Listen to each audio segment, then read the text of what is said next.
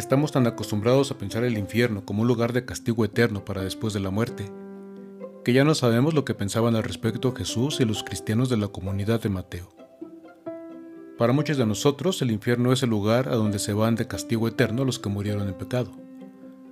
En la antigüedad, el infierno, que los judíos llamaban Sheol y los griegos Hades, era simplemente el lugar de los muertos, un lugar frío y oscuro, lleno de camas de piedra a donde bajaban a dormir acostados para siempre todos los muertos.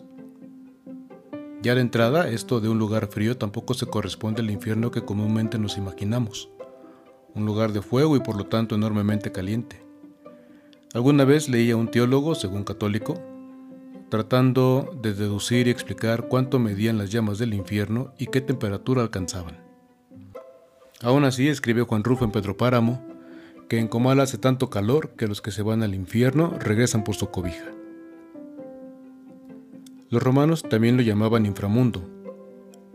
Los romanos lo llamaban infierno o inframundo, el mundo de abajo, según la visión también propia de la antigüedad de todo lo que existe dividido en tres niveles, el cielo arriba como morada de Dios, la tierra en medio como escenario de la historia donde vivimos los seres humanos, y el infierno abajo, el lugar de los muertos.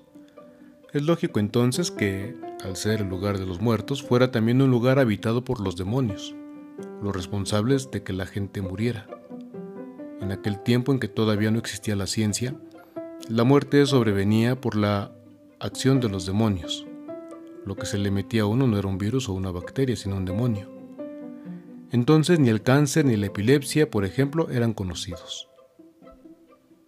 El infierno también era un lugar asociado al diablo, pero el diablo en los evangelios, lo diabólico, más que un personaje de pastorela que juega con Dios al ajedrez a ver quién se come más piezas sobre un tablero donde las piezas somos los seres humanos, la figura del diablo simboliza particularmente al emperador de Roma, el César, y a todo lo que Roma representa, opresión, hambre, violencia y, por supuesto, muerte.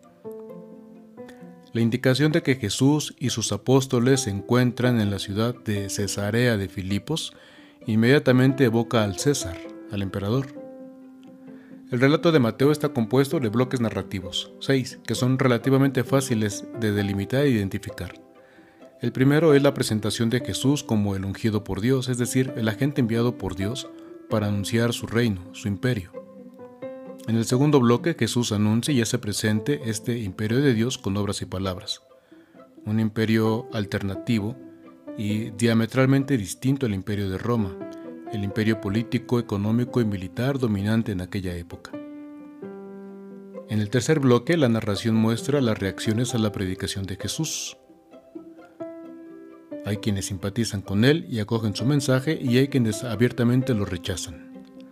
En el cuarto bloque Jesús hace ajustes en su misión, en su predicación, contrarreacciona diríamos. En el quinto bloque Jesús entra en conflicto con los poderes de este mundo, a consecuencia del cual muere en la cruz. Y ahí terminaría su historia de no ser por la acción del Padre que bajó al infierno, para levantar a su Hijo de entre los muertos y llevarlo consigo, vivo, al cielo. La escena del diálogo de Jesús con sus discípulos en Cesarea de Filipos cierra el tercer bloque narrativo, en el que el relato muestra las reacciones a la predicación de Jesús, una especie de evaluación sobre si se ha entendido o no quién es Él y cuál es su misión.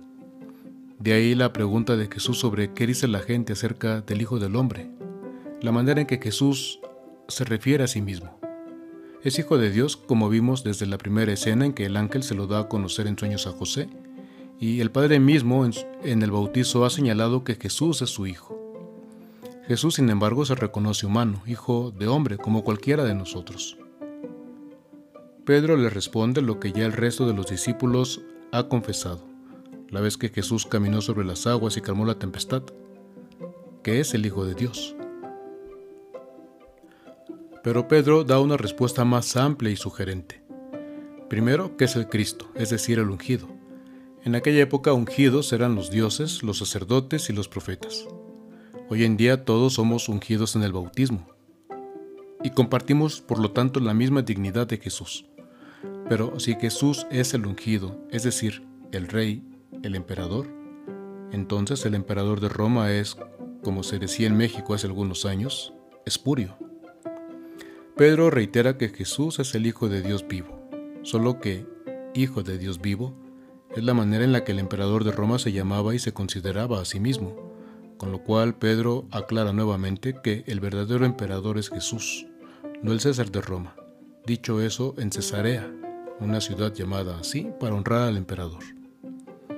Por lo tanto, no es que Pedro hubiera sido el único que lo sabía, pero Pedro, el primero de los llamados, según el mismo Mateo, actúa como representante del grupo, de la comunidad, de la iglesia. Tampoco se puede perder de vista que el nombre de iglesia se usaba en aquella época para hablar de las asambleas ciudadanas en las ciudades griegas y romanas, donde se ejercía el poder. La iglesia entonces era una comunidad de mujeres y hombres libres que vivían según el imperio de Dios y no según el imperio de Roma. También en ese sentido Pedro representa a la comunidad entera. El poder que le da Jesús de atar y desatar es un poder que dos páginas más adelante en el Evangelio Jesús dará a toda la comunidad. Todo esto ha hecho que muchos se hayan preguntado a lo largo de la historia qué quiso decir Jesús cuando dijo a Simón, tú eres Pedro, y sobre esta piedra construiré mi iglesia. Las posibilidades han sido básicamente cuatro, que se refiere a Pedro en cuanto representante de todos los cristianos, que se trate de la confesión de Pedro, que se trate de Cristo mismo, la piedra angular y ungida por Dios para construir su casa, sobre la cual se vienen encima toda clase de tormentas, o que se trata de Pedro en cuanto obispo y papa. Evidentemente las tres primeras tienen más sentido, aunque en la Iglesia Católica se ha preferido la cuarta más por razones de poder, pienso yo. La Iglesia, por lo tanto, es la comunidad de fe construida sobre Jesús, el Cristo, la piedra desechada por el poder, por Roma y por el Templo de Jerusalén, pero rescatada y ungida por Dios para construirse una casa, como lo ha confesado Pedro, y cuantos comparten la misma confesión y la misma confianza que Pedro, aunque a veces vacilen y tengan miedo. La segunda pregunta es sobre el sentido de las palabras de Jesús en cuanto a los poderes del infierno.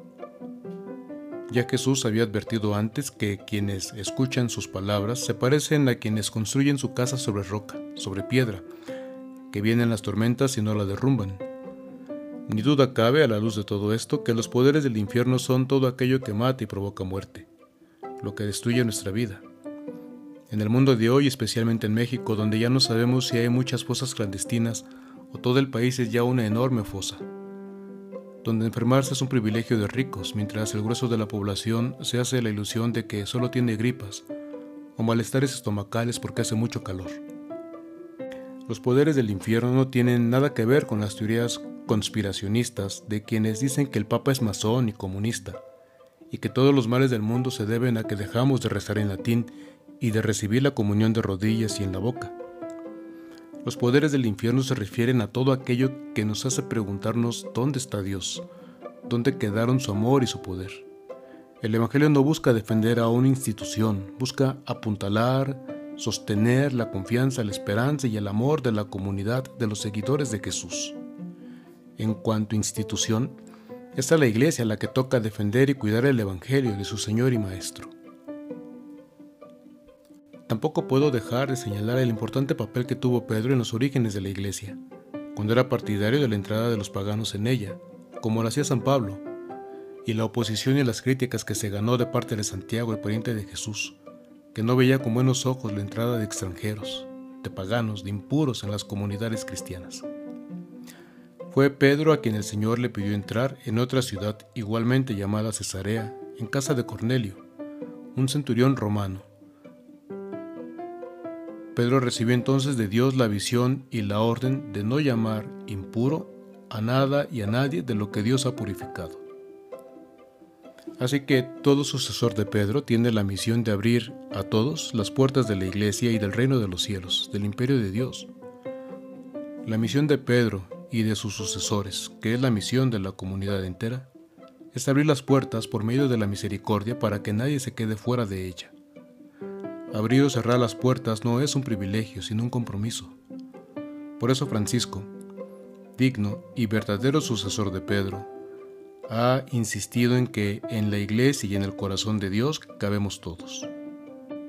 Hace unos días, en la Jornada Mundial de la Juventud en Lisboa, el Papa pidió a todos que cada uno en su lengua al mismo tiempo repitiera tres veces todos, todos, todos.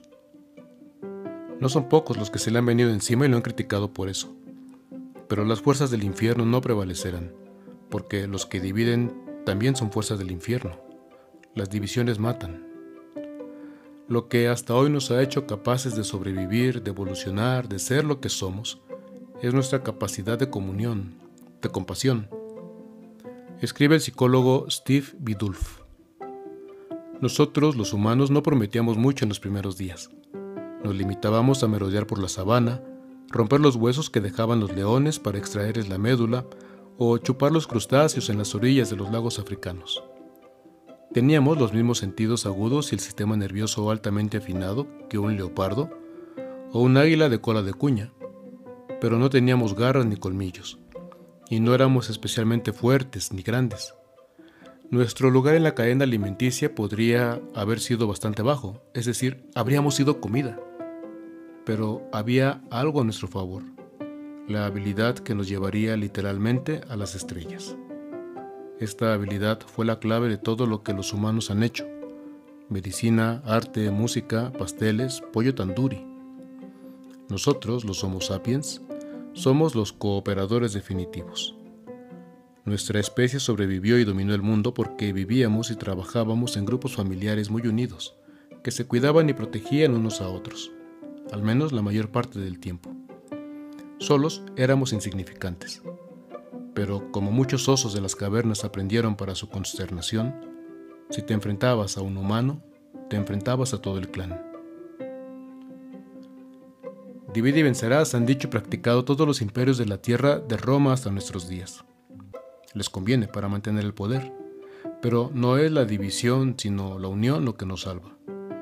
Es la compasión la que nos hace dignos de ser humanos. Como elocuentemente señala una de las madres del colectivo Madres Buscadoras de Sonora, el dolor nos hace familia. No tenemos más poder que el que brota del corazón que no se ha dejado enfriar por el egoísmo y la indiferencia. Solos podemos poco, pero la unión hace la fuerza, y contra la unión no puede ni el infierno.